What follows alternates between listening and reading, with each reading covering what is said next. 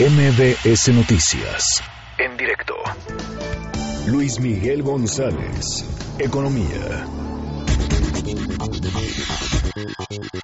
Luis Miguel González, ¿cómo estás? Buenas tardes. Sí, Clali. Con mucho gusto estar contigo.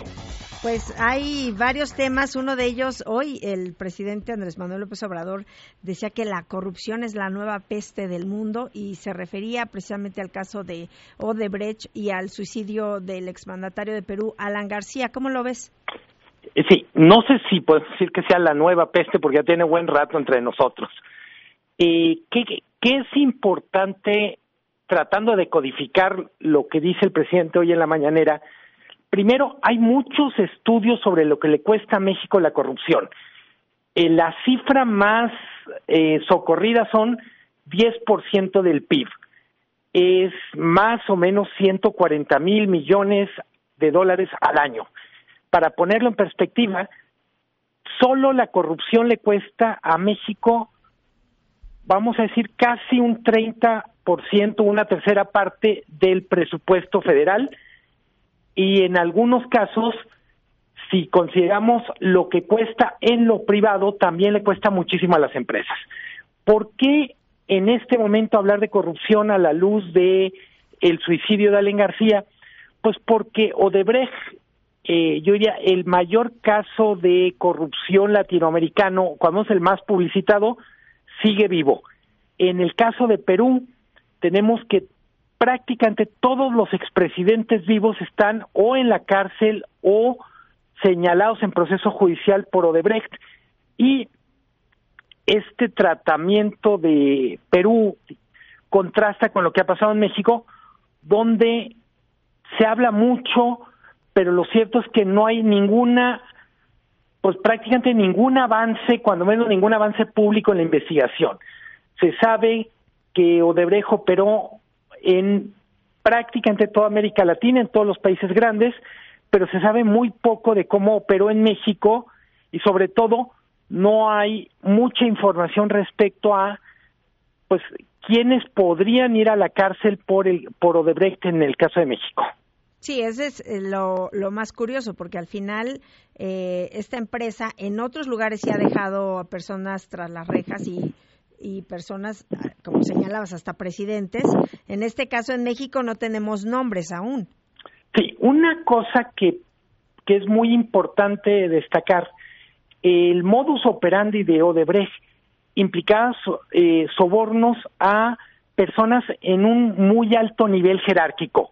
Es decir, eh, en otros países, estoy hablando de Colombia, Perú, Brasil, Argentina, eh, los sobornados implicaban subsecretarios o viceministros, ministros, directores generales de grandes empresas, por supuesto, oficinas de la presidencia. Eh, por eso es tan importante el caso de Odebrecht, en el sentido de decir, es una red de corrupción que pegó en el nivel más alto de la burocracia o de la administración pública. Por eso hay, entre comillas, tanto morbo por qué podría pasar en México en caso de que efectivamente se investigara Odebrecht como se investiga en otros lados. Sí, y además que, bueno, este caso de Alan García, pues es cuando ya tenía enfrente esta orden judicial que fue pues lo que lo llevó a cometer este suicidio. Sí, había en los días previos declaraciones de, del que había sido su secretario particular, de algunos de sus ministros, y digamos que la, el cerco se iba cerrando sobre Alan García.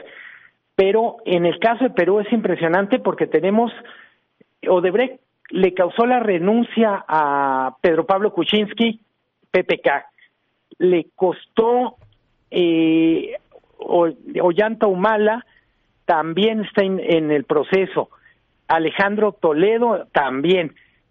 Entonces, eh, para ponerlo con todas las letras, las cifras que se manejan en Perú son incluso pequeñas comparado con las que se podrían manejar en México. Estamos hablando, por ejemplo, Pedro Pablo Kuczynski le costó la renuncia a la presidencia eh, haber recibido el equivalente a 80 mil dólares mensuales de Odebrecht como consultor antes de que fuera presidente. A, Alan García la única prueba que había por el momento era lo habían contratado para dar una serie de conferencias o de Brecht, donde cada conferencia se le pagaban a 100 mil dólares. Eh, insisto, la parte que, que me parece muy relevante de lo de Alan García es inevitablemente nos lleva a preguntarnos, bueno, ¿en qué momento Odebrecht realmente va, va, va a ser la bomba en México? Hasta ahora vemos que las bombas sobre Odebrecht pues estallan en toda América del Sur, en algunos países de América Central, pero en México es como si como si nunca hubiéramos tenido Odebrecht, como si no tuviéramos si no hubiese tenido presencia. Sí, y como si no tuviéramos incluso el propio presidente López Obrador hoy en la mañana menciona Odebrecht, menciona Alan García, pero cuida mucho no decir nada sobre cómo van las investigaciones de Odebrecht en México, que me parece que es el caso, es, es la información más relevante que esperaríamos del gobierno en este caso. Claro. Sí, además de que es una de las banderas del gobierno atacar la corrupción.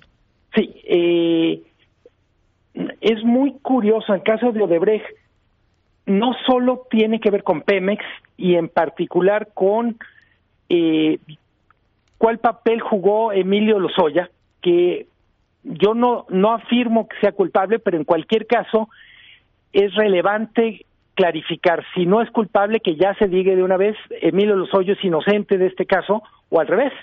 Estas son la estas son las investigaciones que hay contra él. Pero también hay algunos gobiernos locales. Para variar se menciona el gobierno de Veracruz que habría tenido mucha actividad con Odebrecht, se menciona el gobierno de Michoacán, no el gobierno actual, por supuesto, sino hace aproximadamente ocho años. Muchos de estos casos corresponden a gobiernos locales que también, eh, insisto, todo lo que tenemos por el momento son trascendidos, son información extraoficial o semioficial, pero no hay el equivalente a una especie de informe o de breja en México al que, por supuesto, tenemos derecho y yo diría que el gobierno está obligado. Sí, pues va a seguir este tema en, en, la mesa en nuestro país. Por lo pronto te agradezco muchísimo que nos hayas platicado sobre él y pues seguimos pendientes. Es un gusto, Citlali, que tengas muy buena tarde. Igualmente, Luis Miguel González, muchas gracias. MBS Noticias, en directo.